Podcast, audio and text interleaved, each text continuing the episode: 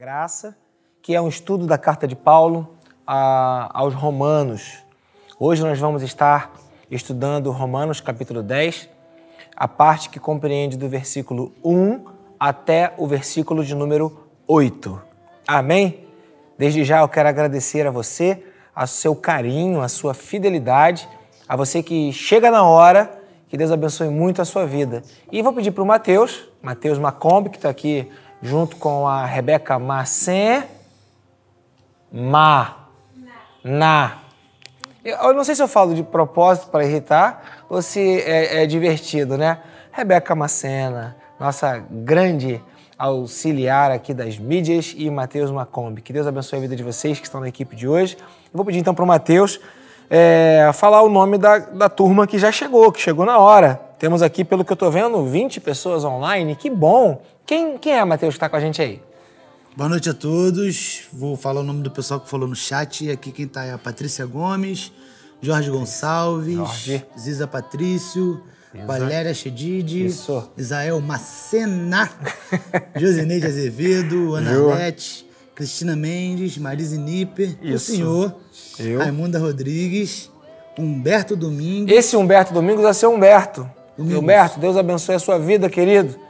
Deus abençoe o senhor e a santa da sua mulher, que tem né, sido uma mulher guerreira, que tem né, abençoado.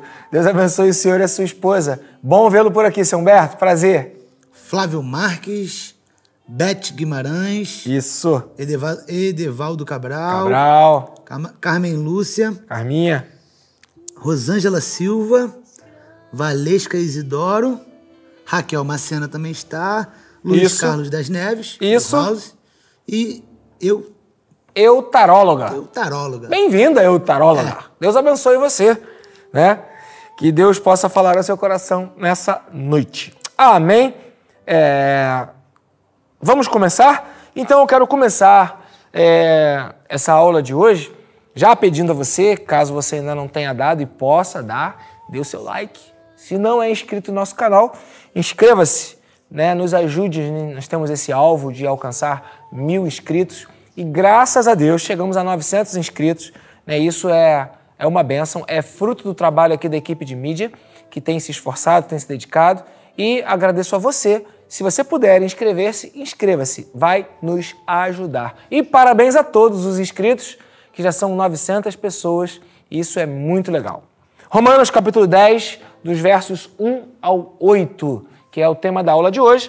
Romanos capítulo 10, versículo 1 diz assim: Irmãos, o desejo do meu coração e a minha oração a Deus pelos israelitas é que eles sejam salvos. Posso testemunhar que eles têm zelo por Deus, mas o seu zelo não se baseia no conhecimento. Porquanto ignorando a justiça que vem de Deus e procurando estabelecer a sua própria justiça, não se submeteram à justiça de Deus. Por quê? Porque o fim da lei é Cristo, para a justificação de todo o que crê. Moisés escreve, ou descreve, melhor falando, desta forma a justiça que vem da lei. Como Moisés descreve? Dois pontos. O homem que fizer estas coisas viverá por meio delas. Verso 6. Mas a justiça que vem da fé diz: dois pontos. Não diga em seu coração quem subirá aos céus, isto é, para fazer Cristo descer. Ou quem descerá, quem descerá ao abismo, isto é, para fazer Cristo subir dentre os mortos.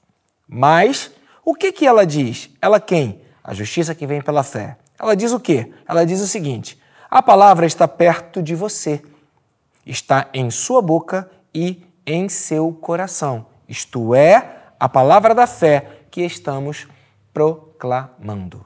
Amém? Então, a minha intenção ao dividir essa aula com você que está aqui online, você que está interessado em estudar a carta de Paulo aos Romanos, é que você tenha uma compreensão é, hoje há uma compreensão certa de que não é porque você é muito mal e faz as coisas muito erradas que Deus vai te odiar. E nem é porque você é muito certinho ou procura fazer as coisas de uma forma tão perfeitinha que isso vai trazer a graça de Deus sobre a sua vida. Não. A graça de Deus vem sobre a sua vida pelo desejo que Deus tem em seu coração, no coração dele, em nos amar. Por isso a Bíblia declara: porque Deus amou o mundo de tal maneira que deu o seu único filho para que todo aquele que nele crê não pereça, não morra, mas tenha uma vida, uma vida que começa aqui e vai por toda a eternidade, tenha a vida eterna. Então, se existe uma, um, um desejo de fazer as coisas corretas, certinhas, ou de acordo com o que a palavra é, nos orienta, não é fundamentado esse desejo, essa vontade, não é fundamentada numa espécie de troca com Deus, como se eu fizesse o que precisa ser feito e Deus então vai me abençoar. Não é isso.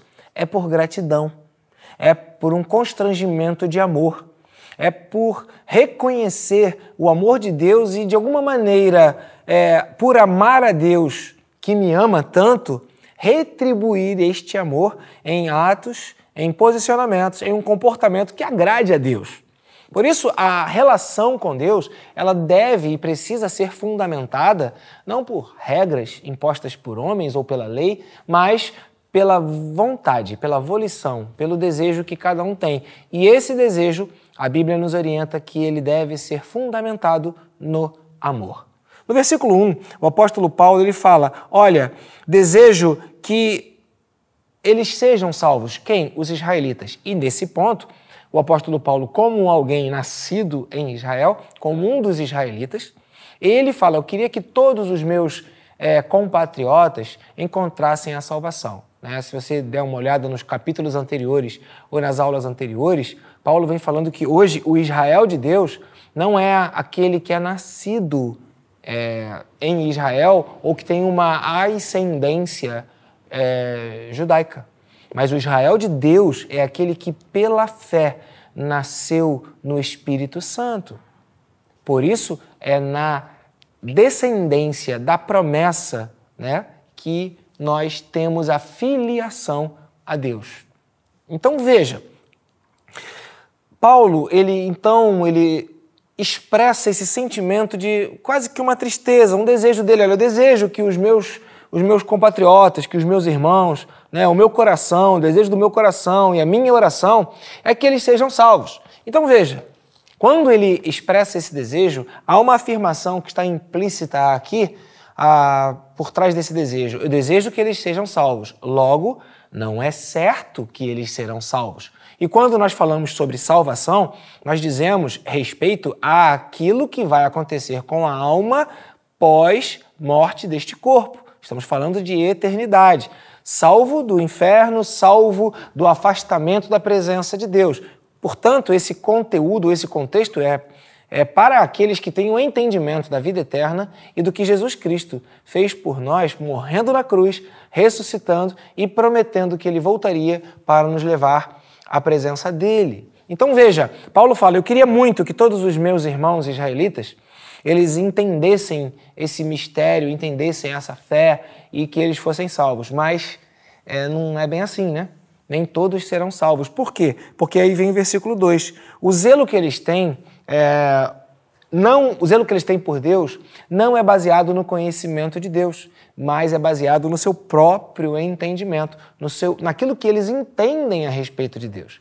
Então, Paulo diz: Olha, eu queria muito que todos fossem salvos. E eles realmente têm zelo pelas coisas de Deus. Porém, o zelo ou o cuidado ou o respeito que eles têm pelas coisas de Deus é algo que não nasceu no coração de Deus mas é algo que eles interpretaram e que eles mesmos entenderam que tem que ser dessa forma. Ou seja, existe aí um, um entendimento de um controle de Deus ou de um domínio sobre as coisas de Deus quando eu sei exatamente o que eu tenho que fazer para agradar a Deus. Portanto, o, o, o entendimento de algumas pessoas à época que Paulo escreveu aos Romanos era: eu sei o que eu vou fazer para ser salvo. Então eu vou, eu vou ser uma pessoa boa, eu não vou mentir, eu não vou roubar e aí eu vou para o céu. Muita gente ainda pensa assim nos dias de hoje e não entendem que a salvação não é conectada a obras. Existem outras religiões, outras linhas doutrinárias que afirmam diferente daquilo que nós estamos afirmando, porque nós estamos afirmando essas verdades com um fundamento na palavra de Deus. Não há outro nome pelo qual importa que sejamos salvos. Só Jesus Cristo salva. Só Jesus Cristo nos dá o direito de alcançarmos a vida eterna. Os israelitas tinham dificuldade de entender isso, e eles achavam que eles, pelo que faziam, pelas obras, pelos méritos, pelas caridades deles, pelas é, é, posições corretas, idôneas, coerentes, eles teriam direito a uma vida eterna. Então Paulo fala: Eu oro por eles, para que eles sejam salvos. Mas eles, eles têm um zelo por Deus, mas não é no conhecimento de Deus. Eles têm um zelo por Deus no conhecimento que eles mesmos têm um conhecimento próprio. E aí Paulo fala isso, porque esse conhecimento próprio, ele não está conectado ao que Deus está ensinando, mas ao que a pessoa pensa de Deus. Então é exatamente isso que diz o versículo 2. Posso testemunhar que eles têm zelo por Deus, mas o seu zelo não se baseia no conhecimento. Então a pessoa imagina algo de Deus, Imagina que vai agradar a Deus, imagina que está fazendo as coisas certas para agradar a Deus, mas não sabe quem é Deus, não sabe o que Deus espera, não sabe quais são as prerrogativas estabelecidas por Deus, o Criador de todo homem. Por isso, para eu, para eu servir a Deus, eu preciso saber o que Deus fala. Por isso, mais uma vez, eu vou lhe falar: voltemos à palavra.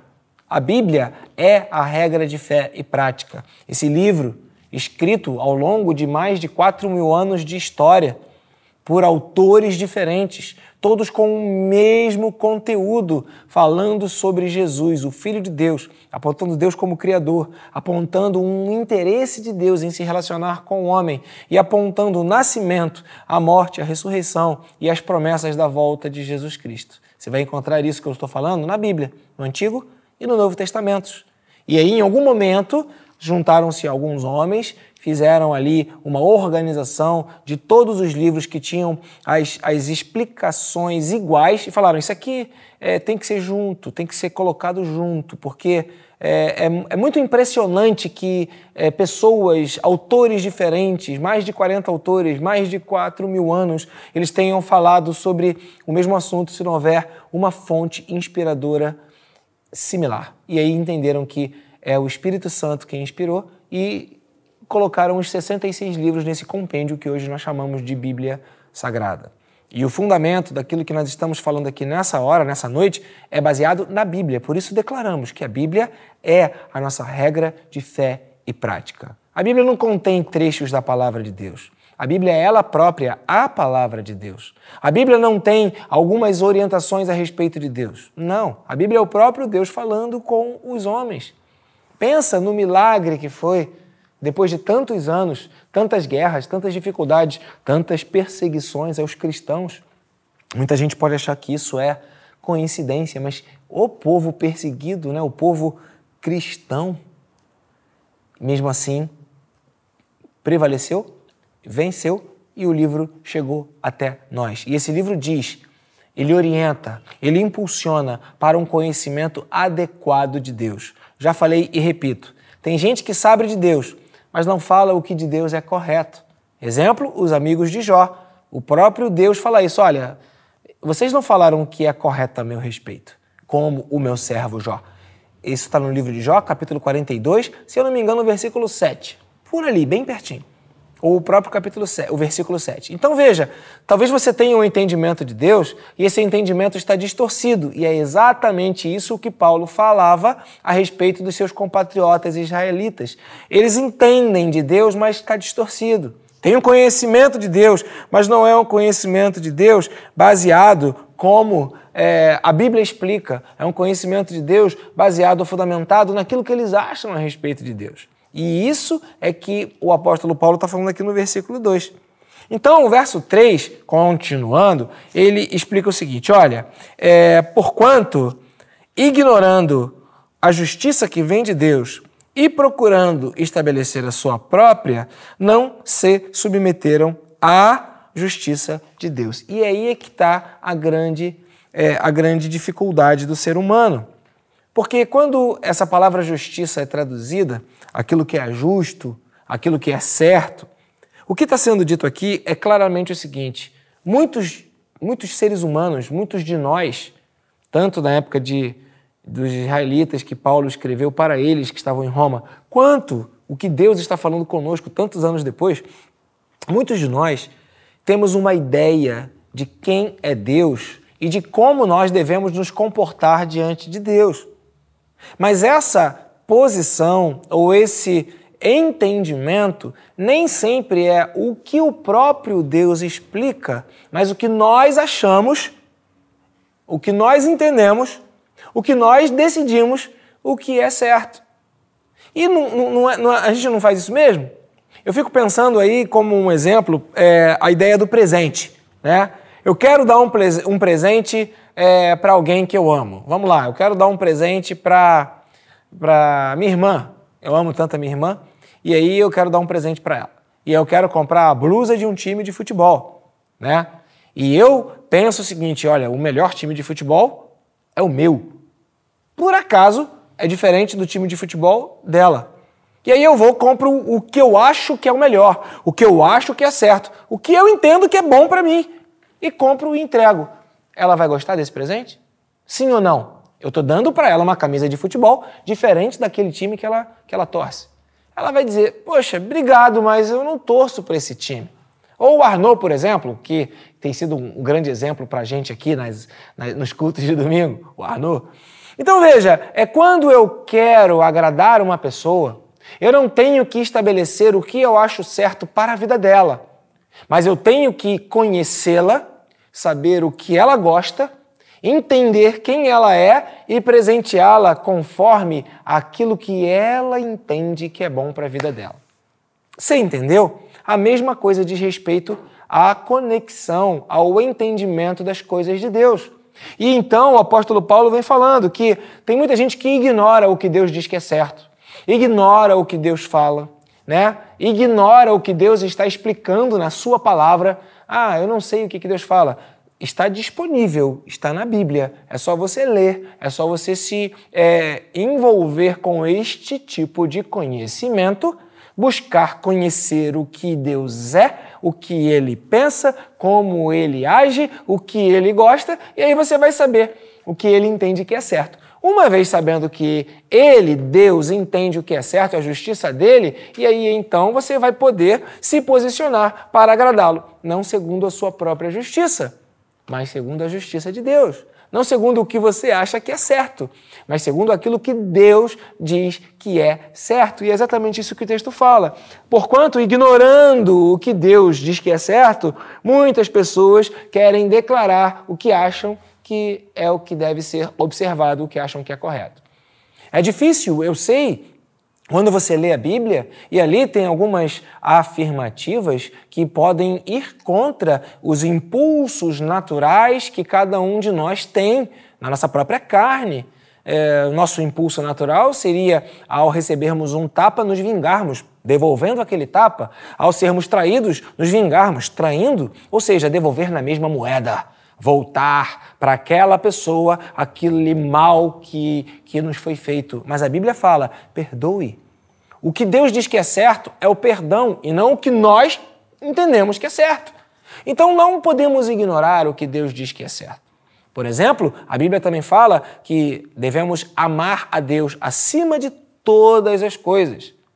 E que tem muita gente que não consegue porque ama o dinheiro, mesmo a Bíblia falando. Ah, o amor ao dinheiro é a raiz de todos os males. Precisamos do dinheiro, trabalhamos para ter dinheiro, gostamos dos frutos que o dinheiro nos dá, mas não botamos o nosso coração no dinheiro. É o que Deus nos orienta. Mas tem algumas pessoas que distorcem ou querem entender de outra maneira e aí fazem ajustes naquilo que Deus diz que é certo para que prevaleça o que entendem ser o que é correto. É exatamente isto o que está sendo revelado aqui nesse texto de Romanos, capítulo 10, versículo 3. Estabeleceram sua própria justiça. E aí o que, que acontece? Não se submetem à justiça de Deus.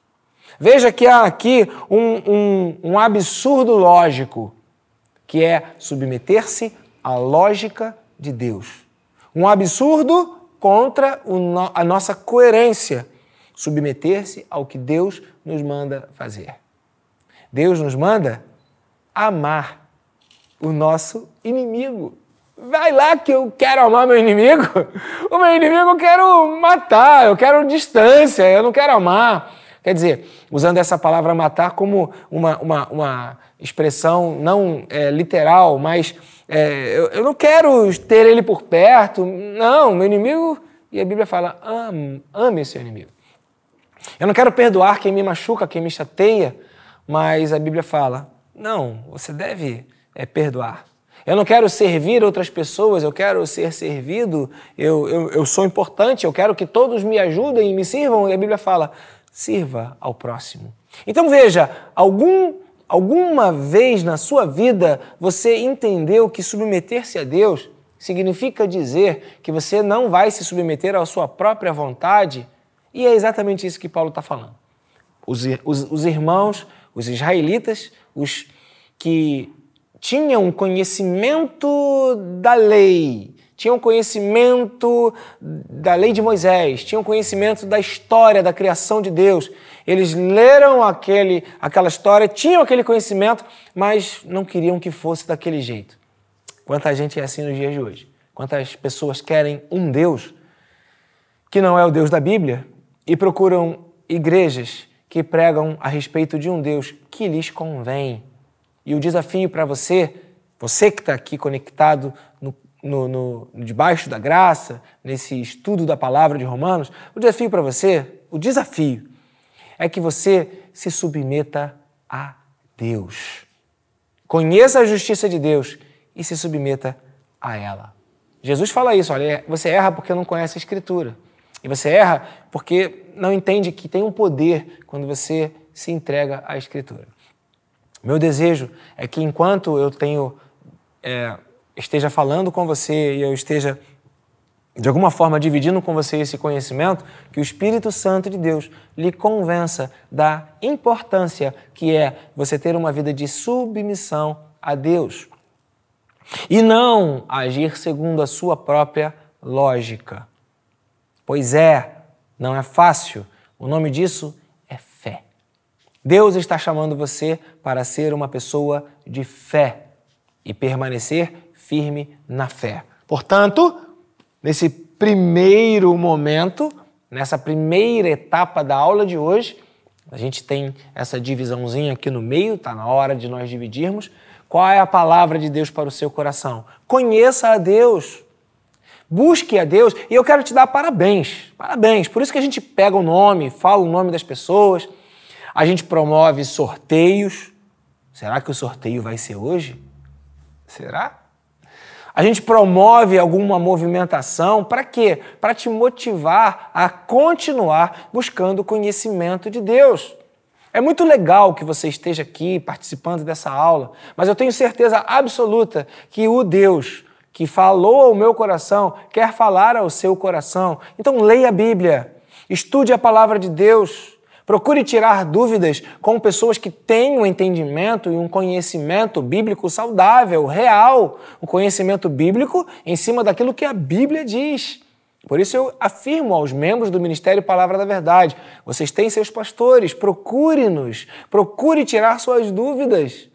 E aí então o conhecimento bíblico vai sendo dividido com você e você vai trazendo uma intimidade à sua própria vida que não está dependendo de mais ninguém.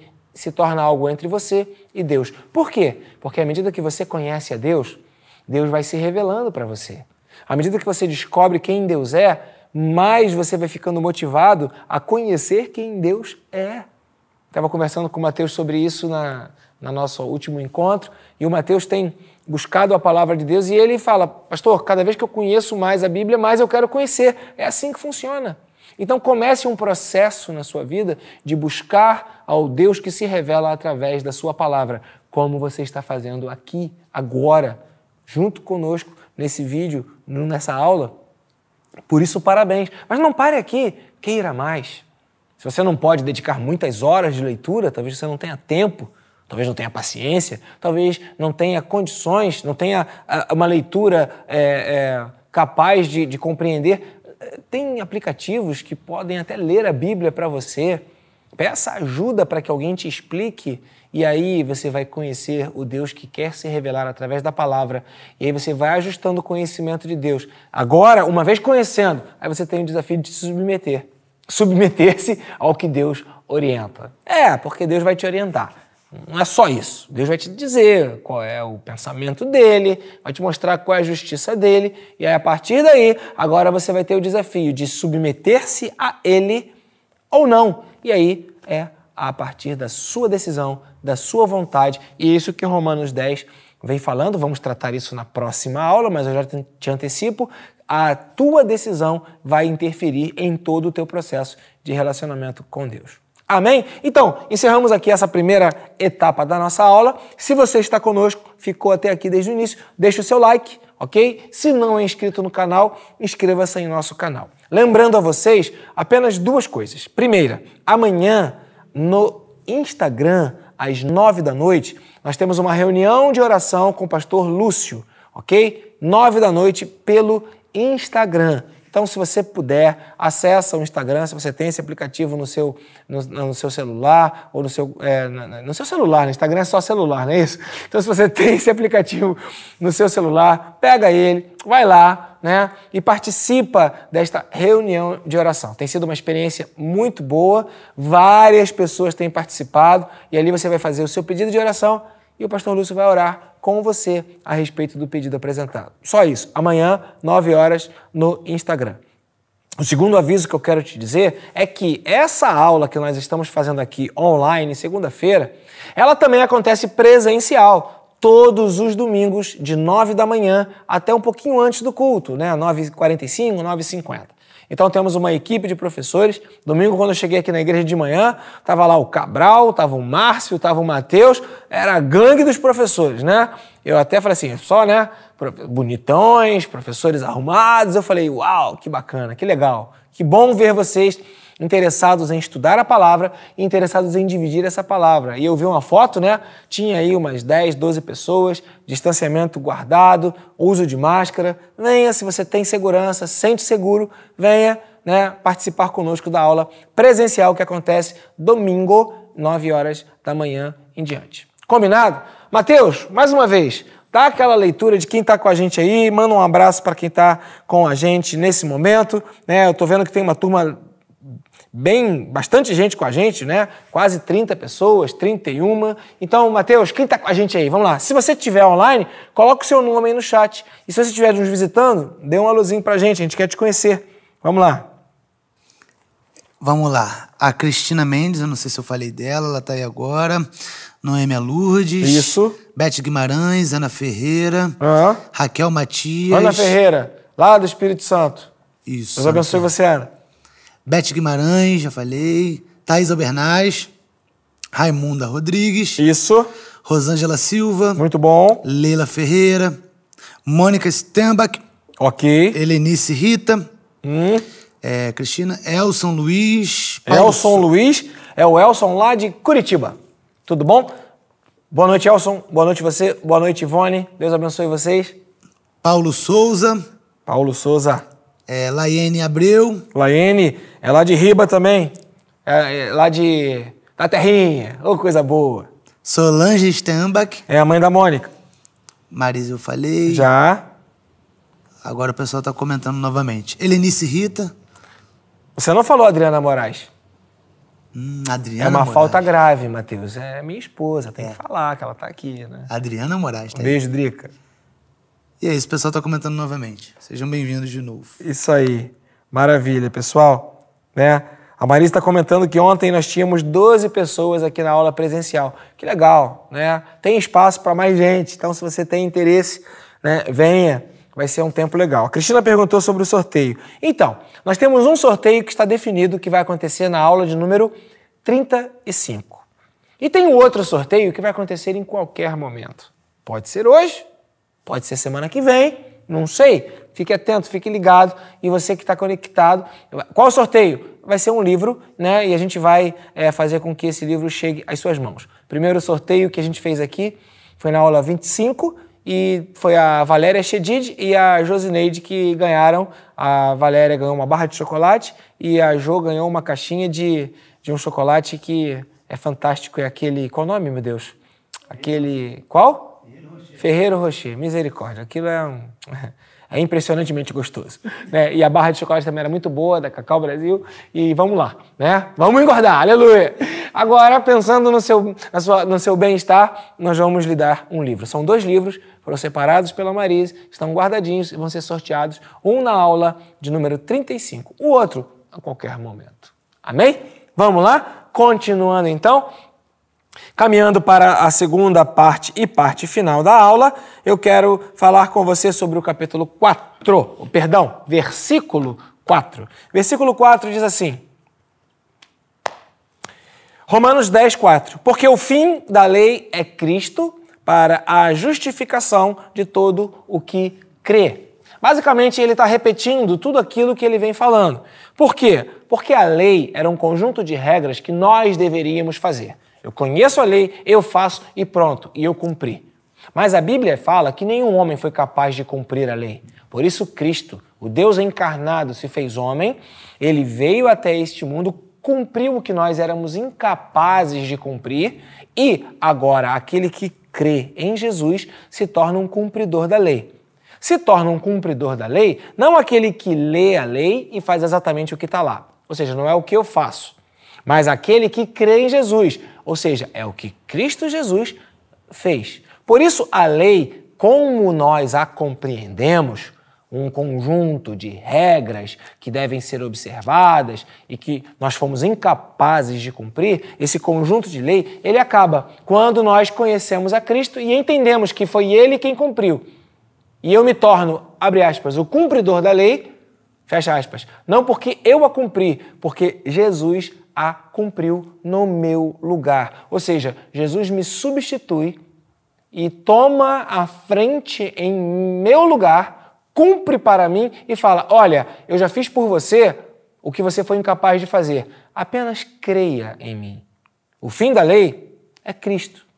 Por isso, ele torna justo, ou seja, quem é o justo? É aquela pessoa que faz as coisas certas. Então, Cristo torna uma pessoa completamente errada, correta diante de Deus, quando essa pessoa completamente errada, debaixo do pecado, ela crê em Jesus. Por isso que nós não estamos mais debaixo do pecado e da morte, nós estamos debaixo da graça.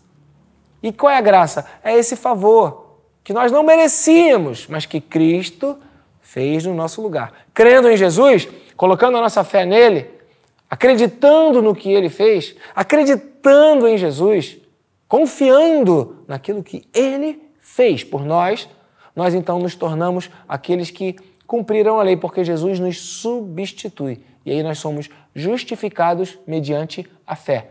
Eu recebo uma justiça que não era minha, mas é de Jesus, apenas porque eu creio que Jesus ele me entregou essa justiça. E por que, que eu posso declarar isso? Porque Jesus ele promete: olha, vinde a mim, todos vós que estáis cansados, sobrecarregados e oprimidos, e eu vos aliviarei. Aprendei de mim, tomai sobre mim meu jugo, porque sou manso e humilde de coração, e achareis descanso para as vossas almas. E é o que nós, que somos evangélicos, cristãos, nós que somos membros do Ministério Palavra da Verdade, que nós acreditamos que fomos amados por Jesus Cristo, que Ele, Jesus Cristo, nos ajuda a sermos corretos diante de Deus.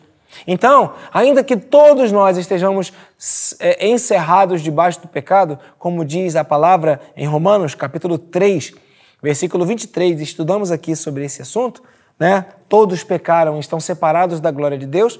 De alguma forma, essa glória nos é restituída pelo que Jesus Cristo fez na minha vida, o que ele fez na sua vida quando ele se mostrou Senhor e eu o confessei como Senhor da minha vida e eu criei nisso. Agora veja, não é dizer que crer sem crer, é crer de verdade. E é essa fé verdadeira que vai liberar para a sua vida uma conexão com o sobrenatural que não é conquistada pelo estudo, pela lógica, pelo racional, pelo intelecto, pelo conhecimento. E é o que Paulo fala dos versos 5 ao 8, e a gente vai ler para encerrar essa aula de hoje com essa afirmativa. Diz assim: Moisés descreve dessa forma a justiça que vem da lei. O homem que fizer essas coisas viverá por meio delas, ok? Então eu sei o que tem que ser feito, vou lá e faço. Moisés falou isso. Mas a justiça que vem da fé, essa que vem de Jesus, ela diz o contrário. Ela fala: Não diga em seu coração, quem subirá aos céus? Ou quem descerá ao abismo? E aí ele explica, né? Quem de, é, subirá aos céus para fazer Cristo descer? Ou quem é, descerá ao abismo? né, para fazer Cristo subir. Veja, porque a lógica, o conhecimento e o estudo, eles estão fundamentados em perguntas. Então, quando a Bíblia traz uma afirmativa e você faz pergunta, você tá está tentando entender. E esse conhecimento ou esse entendimento de Deus, ele não acontecerá pela lógica racional. Então é por isso que a justiça que vem da fé, ela diz o que está no verso 8. O que ela diz? A palavra está perto de você, em sua boca, mas também está em seu coração. Isso é, a palavra da fé que estamos proclamando. Ou seja, a fé, ela não é lógica, ela não tem um processo metodológico de, de compreensão, ela não tem um sistema para que você possa aprender dela. A fé, ela simplesmente acontece. E só para que você entenda que o Antigo e o Novo Testamentos se fundem na mesma coerência, esse texto que nós lemos aqui, ele está fazendo referência a Deuteronômio, capítulo 30, verso 11 a 14, que diz o quê? Gênesis, Êxodo, Levítico, Números, Deuteronômio. Vamos lá? Capítulo 30, verso 11 ao 14. Antigo Testamento, Deuteronômio, repetição da lei, capítulo 30, versículo 11, diz assim: O que hoje eu lhes estou ordenando não é difícil de fazer, nem está além do seu alcance. Verso 12: Não está lá em cima no céu, de modo que vocês tenham que perguntar: quem subirá ao céu para trazer o que nós temos que fazer, proclamá-los a nós, a fim de que lhe obedeçamos? Nem está além do mar, de modo que vocês tenham que perguntar: quem atravessará o mar para trazê-lo? E voltando, proclamá-lo a nós, a fim de que o obedeçamos. Verso 14: nada disso. A palavra está bem próxima de vocês. Está em sua boca e em seu coração. Por isso, vocês poderão obedecer-lhe. Veja, como é que eu sei que eu tenho fé? A fé você só vai saber que tem quando você for capaz de obedecer a Deus. Por isso Tiago fala: a fé sem obras é morta. Então, quantos anos você tem de igreja? Quantos anos você proclama a sua fé? Pois é, isso tudo pode ser um tipo de conhecimento de Deus fundamentado no conhecimento, que é o que nós chamamos de religiosidade. Porque a fé verdadeira, ela é colocada em prática ela é representada através da obediência. Então eu sei o que Deus fala, eu amo a esse Deus e simplesmente obedeço. Agora presta atenção no que eu vou te dizer. Vai ser incapaz de obedecer a Deus aqueles que não creem em Deus. De igual forma, aqueles que creem em Deus serão impossi vai, vão ser, vai ser impossível de não querer obedecer a Deus de não desejar obedecer a Deus, de não querer obedecer a Deus. A fé produz isso em nossos corações. Então, como é que eu sei que eu sou uma pessoa de fé? Quando eu obedeço. E como é que eu sei que a minha fé ela está é, fraquinha, desnutrida, apenas no campo das ideias, dentro de um conhecimento humano? É um zelo não baseado no conhecimento de Deus quando eu digo que tenho fé, mas não faço aquilo que a Bíblia me manda fazer. Então veja, eu obedeço a Deus não porque é uma obrigação, porque eu vou me dar bem, porque agora eu faço o que tenho que fazer. Não, eu obedeço a Deus porque eu amo. E porque eu amo, eu creio nele, eu acredito no que ele diz, então eu sou capaz de obedecê-lo. Mas se eu tenho dúvidas, eu não sou capaz de obedecê-lo. Sabe, irmãos, alguns anos atrás, mais precisamente em 2007, eu recebi uma orientação de Deus clara, que veio através de uma revelação de Deus para que eu fosse o doador de uma parte do meu fígado para uma pessoa, né, para um membro da igreja.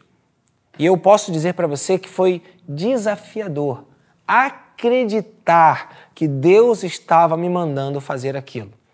E eu pedi provas a Deus, eu pedi sinais a Deus, eu pedi a Deus que confirmasse em meu coração, e foi um processo longo. Foi praticamente um ano nesse processo de confirmação.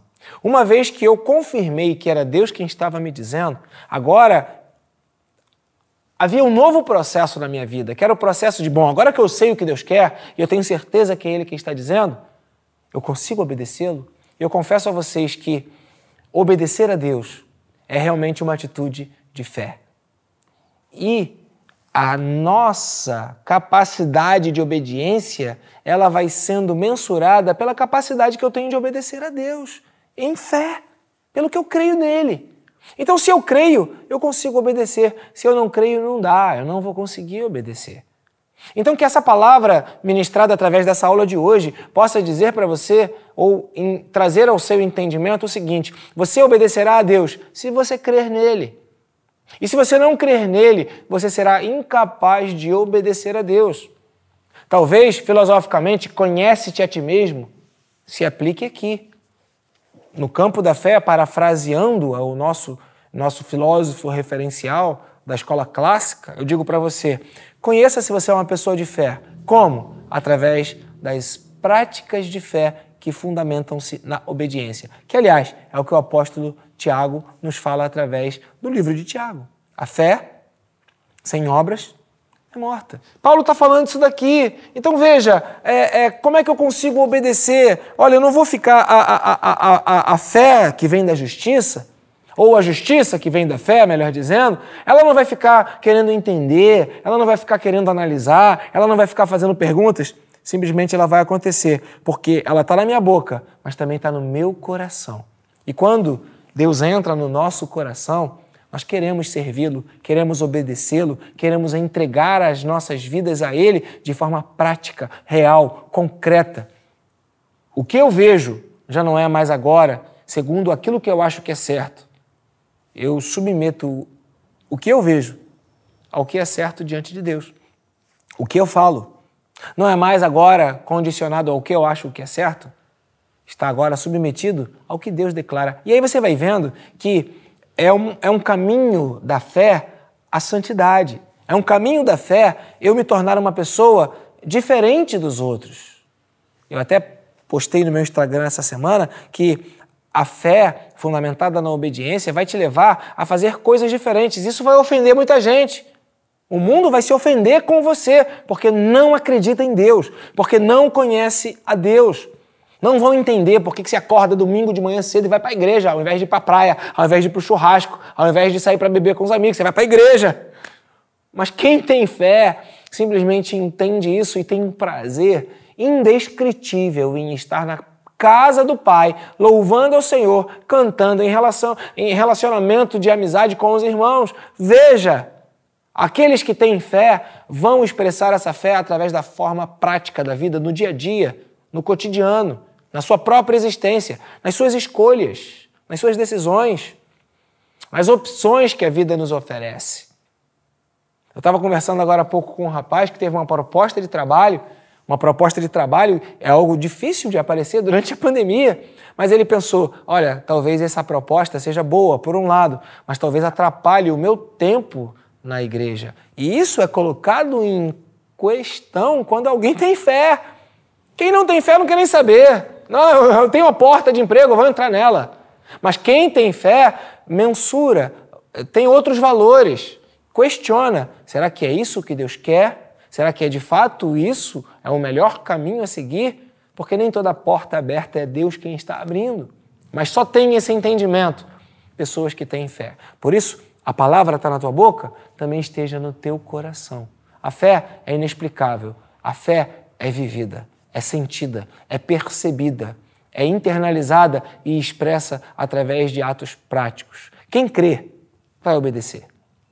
E é isso o que Paulo está falando. Não é uma, uma obediência que coloca Deus no banco dos devedores e que agora ele é obrigado a me abençoar porque eu estou fazendo tudo certinho. Tem nada a ver com isso. Tem a ver com gratidão, com constrangimento e amor que me faz me submeter a Deus. Essa é a mensagem do Ministério Palavra da Verdade. Um constrangimento em amor de pessoas que amam a Deus.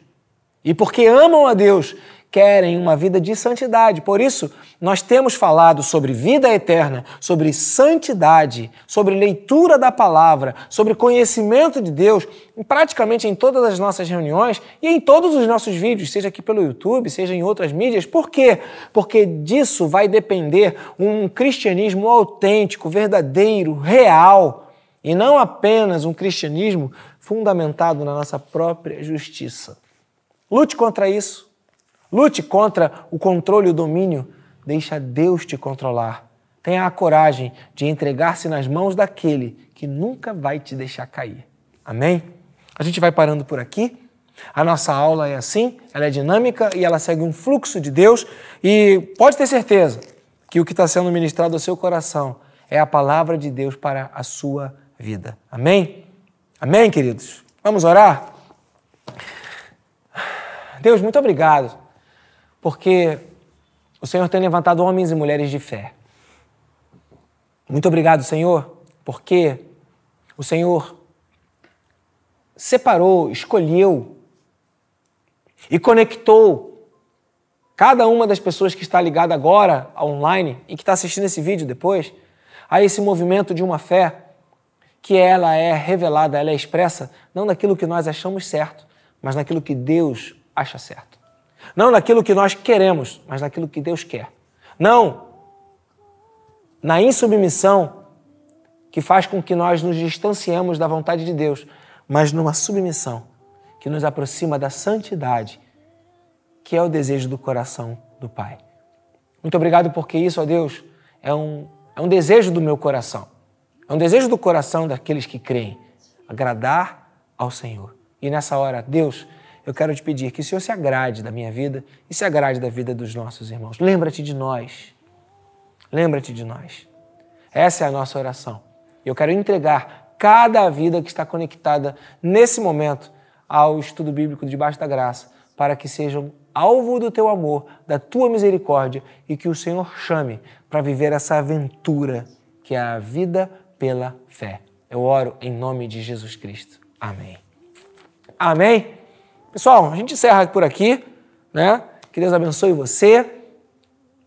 Se você ficou com a gente até aqui, não esqueça de deixar o seu like. É, clica lá, deixa cezinho, né? Ah, se já clicou, não clica duas vezes não, porque senão tu apaga. Deixa, deixa o negócio lá marcado, né? Deixa o dedão lá marcado. Por que isso? Porque esse vídeo, quando é marcado, ele tem um algoritmo aqui que vai é, fazer com que o sistema, o programa do YouTube, ele multiplique esse vídeo, tá bom? Você pode também ajudar. Se você gostou dessa aula e acha que ela é um conteúdo importante interessante para algum conhecido seu, alguma pessoa que você acha que deveria ter acesso a essa informação, cola o link, manda um zap, manda uma mensagem com o um link para que a pessoa assista esse vídeo no futuro, tá bom? Agradeço a você se fizer isso e caso você não seja inscrito em nosso canal, inscreva-se em nosso canal Ministério Palavra da Verdade, MIPAVE, e será uma alegria compartilhar com você daquilo que temos recebido do Senhor. Amém? Quero formular aqui no meu abraço mais uma vez para o Mateus, para a Rebeca, a todos que estão presentes conosco. Um beijo no seu coração. Eu não vou dizer um beijo do gordo, porque eu não sou gordo, eu sou magro, né? Talvez outras pessoas, quando estiverem aqui dando aula, possam dizer para você um beijo do gordo, fazendo, né? né? Qualquer semelhança não terá sido mera coincidência. Deus abençoe você. Até semana que vem com a segunda parte aqui de Romanos capítulo 10. Até lá, gente. Tchau, tchau.